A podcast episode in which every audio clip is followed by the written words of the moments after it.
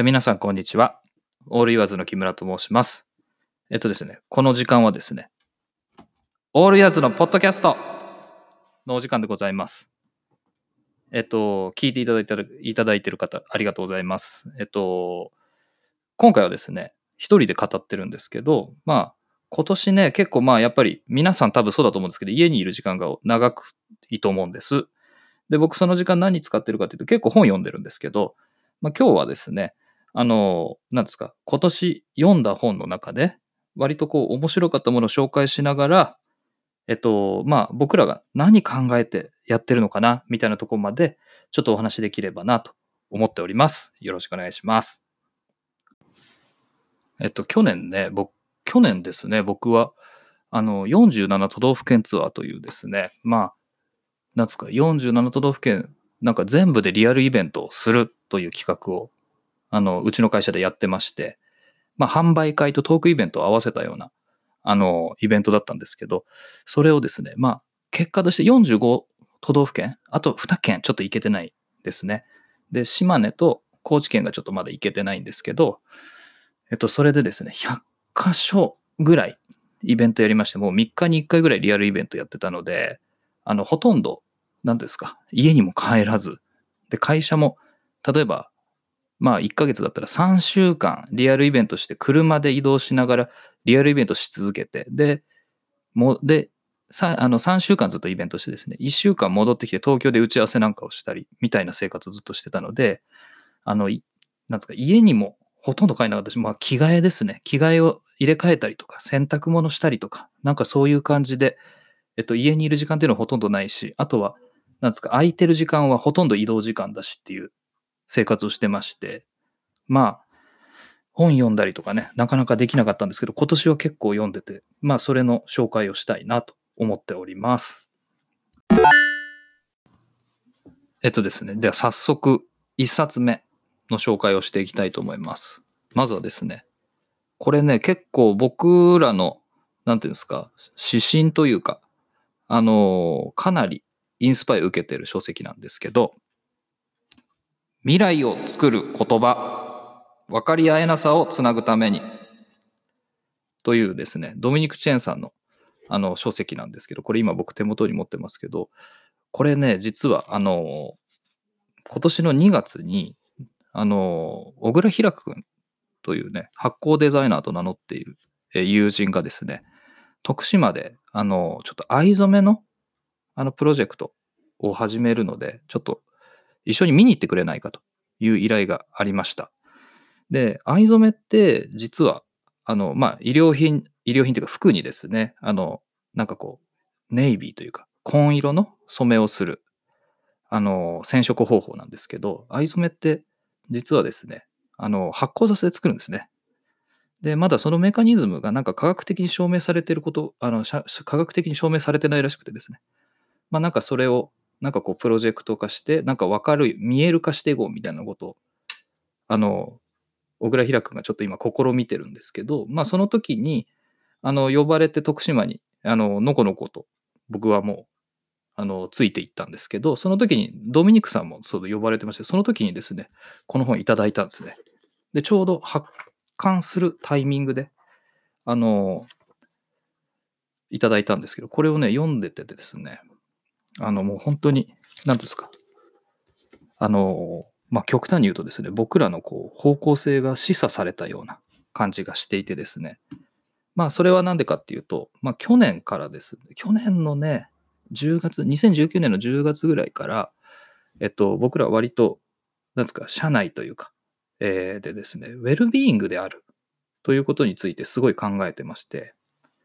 で、僕らの洋服って、なんかこう、機能的とか、えっと、すごいこう、なんですか、機能的で、なんか合理的な服みたいな感じで、まあよく紹介される時も多いし、あの、そうに紹介されることも多いし、なんか、あの、みな、あのお客さんのね、ご意見でもそういうふうなところ多いと思うんですけど、なんか、合理的で、なんか、すごいこう、機能的な服かどうかって自分たちで考えた時に、なんか必ずしもそうでもないと思っていて、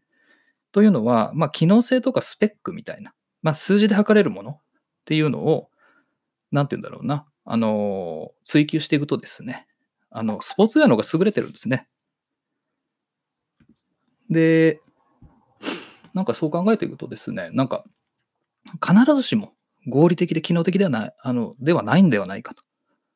いうこと。まあ、基本的には、あの、何ですかね、その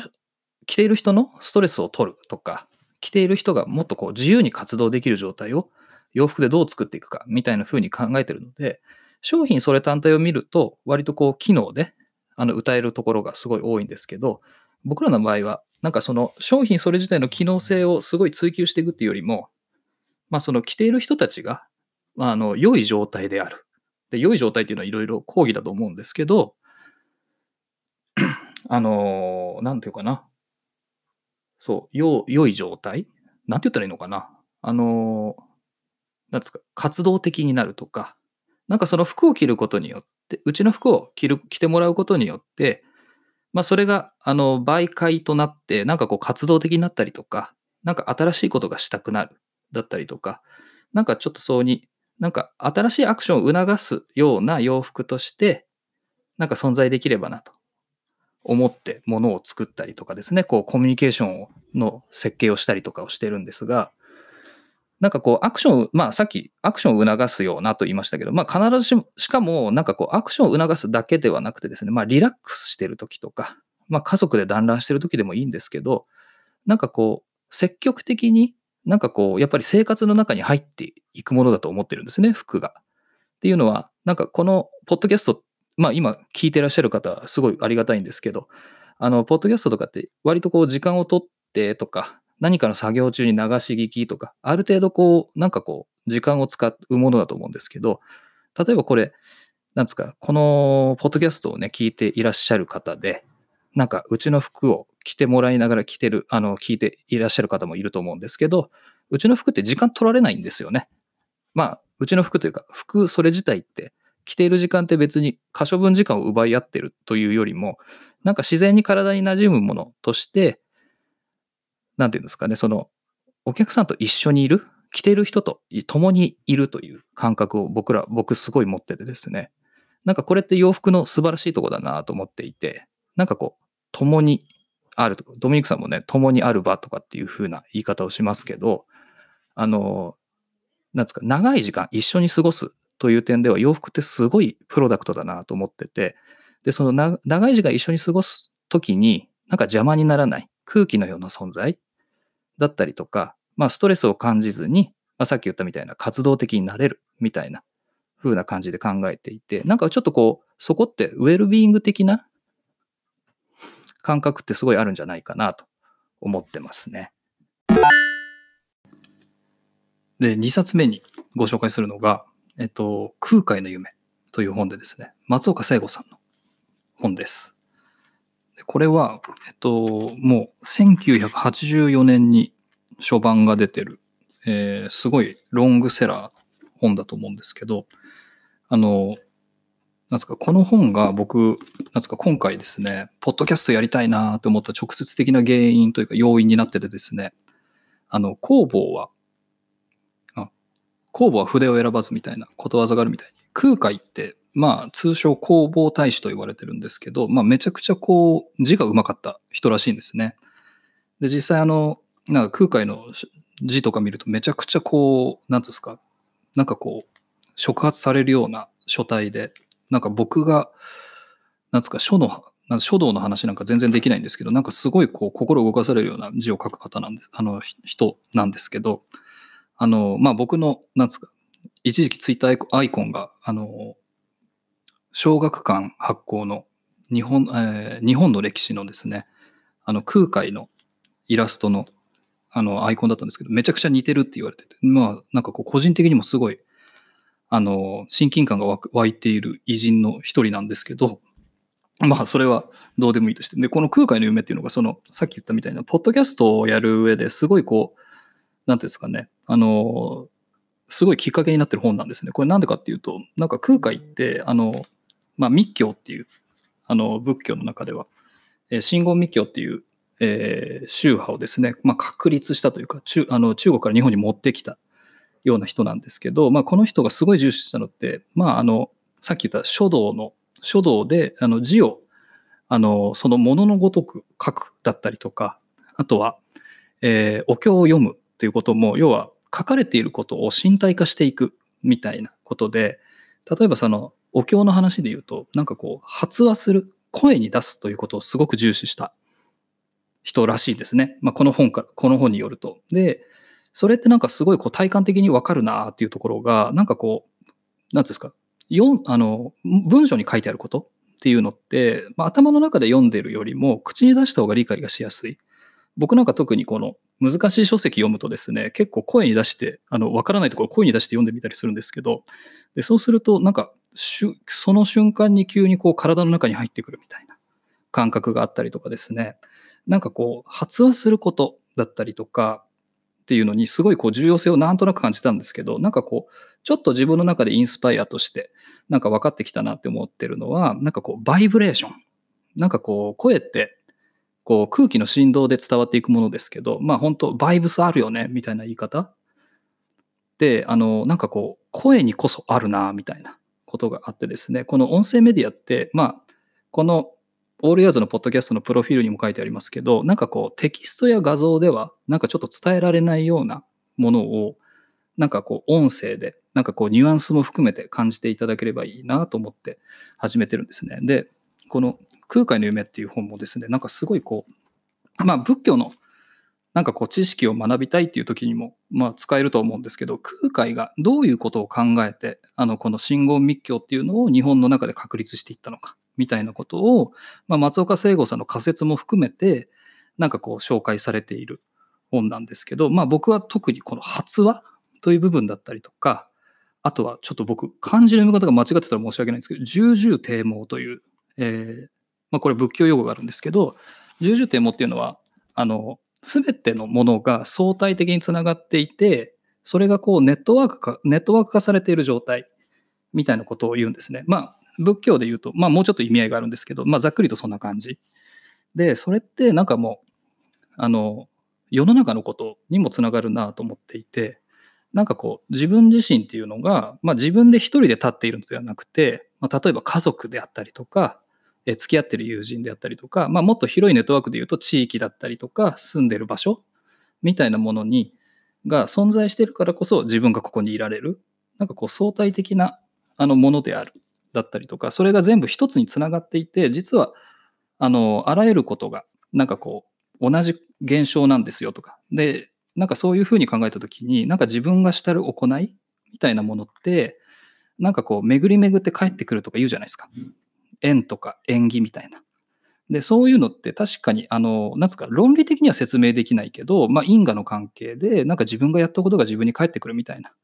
まあ、自分ごとに落とし込むとなんか簡単に言うとそんなことだと思うんですけどなんか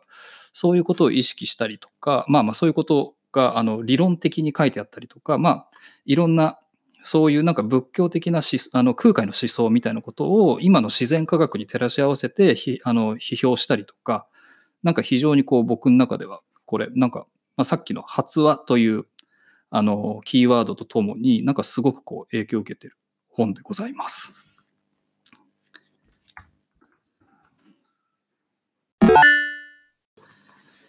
ではですね、次にご紹介するのが、えー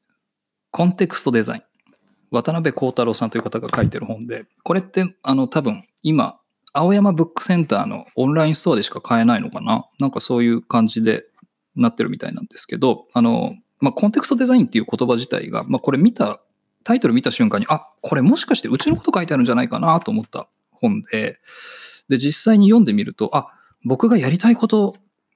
とか、まあ、多少なりともちょっと実践していることが書かれてるなという本なんですけど、あの、コンテクスト、要は強い文脈と弱い文脈っていう、えーことが出てきて、要は例えば僕がオールユアーズをやりたいとか、こういう理由でオールユアーズをやりたいというのが多分強い文脈で、で、そこに対して、えっと、例えば多少なりともこう共感してくださる方だったりとか、オールユアーズのことを好きでいてくださる方たちが、オールユアーズのことを再解釈していくというのが弱い文脈というふうに書かれてる。僕、強い文脈の弱い文脈もなんか、なんか価値としては同等だと思ってるんですけど、で、要は、あの、僕らはすごい気をつけてるのが、あの、こうユーザーさんというか、使ってくれる方、まあ僕ら共犯者って言ってますけど、まあそういう人たちが、あの、オールヤーズのことを、をなんかこう自分なりに解釈できる余白を作るというか、要は10人いたら10人オールヤーズの解釈があっていいなと思っていて、で、そのためになんかわざと、まあ言わ、あの、だから最近すごいこう意識してるのは、わざとなんかこう、何を言う、この商品をなんかこう販売するとか、このメッセージ伝えるときに何を言うべきかっていうことも、あの、意識はしますが、もっとね、よりね、何を言わないかみたいなことをすごい意識していて、で、なんつうのかな。これ、すごい大事なことだと思っているんですね、個人的に。あの、なんつうんだろうな。この余白を残して、まあ、言うなれば、えっ、ー、と、なんつうのかな。まあ、参加する？なんかお客さんが参加して、共犯者の人がうちのブランドに対して参加してくれるような余白を作るというのをどうやっていこうかみたいなことをすごい考えてるんですけど、なんかまさにですね、なんかまあこれを僕がなんか感覚的に考えてたことをなんかすごいこう言語化されているような本でですね、あ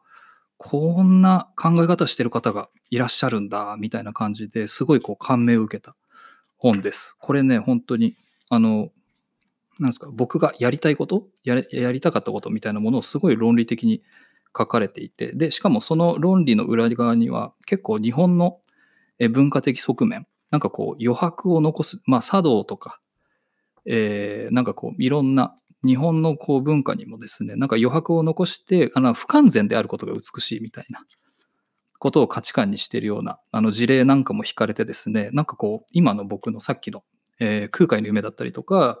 えっと、鈴木大拙さんのまあ、禅の話とか華厳の話とかみたいな、えー、日本特有あの中国からだったりとか韓国からとか台湾から渡ってきた、えー、インドとかあのアジアの文化とか文明みたいなものを、まあ、あの日本がこう最終漂着地点だと思うんですけどあの日本でどうにこう発展していったかみたいなものも含めてなんかすごい興味があることでなんかそういうものにもシンクロしてですねなんかこう、なんですか、これなんか結構、どうだろうね。なんかこう、わ、わかるわかるとか、そういうことか、みたいな感じでね、あの、割と、まあ、3時間ぐらい、4時間とか、まあ、そのくらいあればこう読めちゃう本なので、なんかこう、寝る前とかにも読みながら読み進めていくと結構すぐ読めちゃう本なのですごいおすすめです。これはね、ABC、ABC、青山ブックセンターのオンラインストアで今だったらそこだけで買えるはずなので、ぜひあの探してみていただけると嬉しいです。という感じでですね、えっと、今日はです、今回はですね、えっと、3冊ちょっと紹介したんですけど、まだまだいろいろ紹介したかったんですけど、なんかいろいろ喋ってて、なんかこう、これ一人で本の紹介していくのマジ難しいなみたいな。このライブで、ライブっていうか、こう、レコーディングしながら喋るとですね、あの、本当に、あ、これ言いたかったのに言えなかったとかっていっぱいあるので、なんか今度ね、本の紹介はね、中込くんとちょっと、あの、会話しながら話してった方が、なんかこう、奥が深まるんじゃないかなと思うので、